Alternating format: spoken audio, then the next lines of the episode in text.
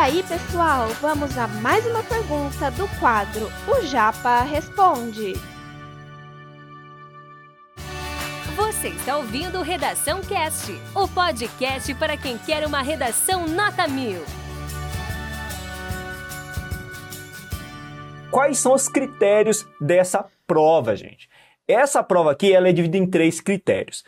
Toda prova de redação FUVEST vale 50 pontos. Esse tipo de informação é pública, né? Você pode ir lá no manual do candidato, no edital, no site da FUVEST e eles colocam tudo isso claramente. Então eu só recortei do manual essas informações. Claro que eu tenho algumas informações um tanto como, quanto mais privilegiadas, porque eu trabalho com correção diretamente.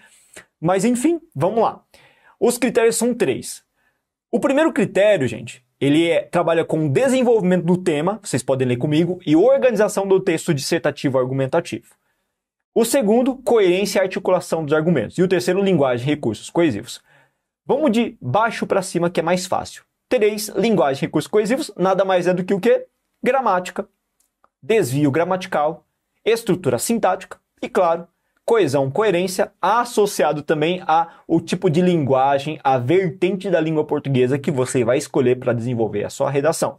Como assim, professor? Eles vão descontar, claro, por erro ortográfico, acentuação, crase, regência, concordância. Isso a gente consegue dirimir, diminuir quando a gente faz uma análise do nosso rascunho, a gente consegue perceber onde a gente errou. Alguns erros, claro, a gente consegue pontuar e corrigir na versão final da redação. Recursos coesivos nada mais é do que a ligação entre os períodos, ligação entre os parágrafos. Lembre-se que toda dissertação tem que ter uma clara ligação entre os parágrafos, uma clara ligação entre os períodos dentro do parágrafo. Isso você já está cansado de saber para quem acompanha a nossa aula aqui, as nossas aulas. Eu sempre falo disso, eu bato muito nessa tecla porque é um elemento essencial e é fácil de você atender essa demanda da banca e não perder ponto nesse critério. O critério que você pode evitar perder ponto somente pela consciência de que sempre tem que ligar os parágrafos e os períodos. Então isso diz respeito à linguagem recurso coesivo. Um outro detalhe muito importante, gente, toma cuidado com o que a gente chama de rebuscamento e erudição. Sabe aquele texto que é tão erudito, tão erudito, que é difícil de entender? Que a gente olha assim, meu, o que, que ele quis dizer? Isso não é bom, não é saudável. O que, que a FUVEST espera? Espera que na redação, você, aluno concluinte do ensino médio, tenha uma proficiência da língua portuguesa, uma clareza na exposição das ideias, uma linguagem objetiva, clara, direta e simples para um ensino médio. Então, nada de um vocabulário academicista exagerado, pensando que isso vai pontuar alguma coisa a mais para você. Isso não vai, tá? Então, toma cuidado, seja simples, objetivo e direto. Essa é a receita. Não conheço aquele vocabulário, então não usa, né? Não usa esse conhecimento vocabulário a mais, beleza? Que você não tem domínio sobre. Número 2, coerência e articulação dos argumentos. O que, que é isso? Nesse número 2, gente, é o momento em que você vai ser avaliado pela chamada progressão de ideias. O que, que é essa progressão de ideias? Na introdução, você disse que teria tal posição que você falaria das causas e das consequências, que você abordaria fatores históricos e sociológicos. E no desenvolvimento você fez isso, você articulou os argumentos com coerência, associando uma ideia concatenada a outra de maneira efetiva, então você vai tirar uma nota boa aqui.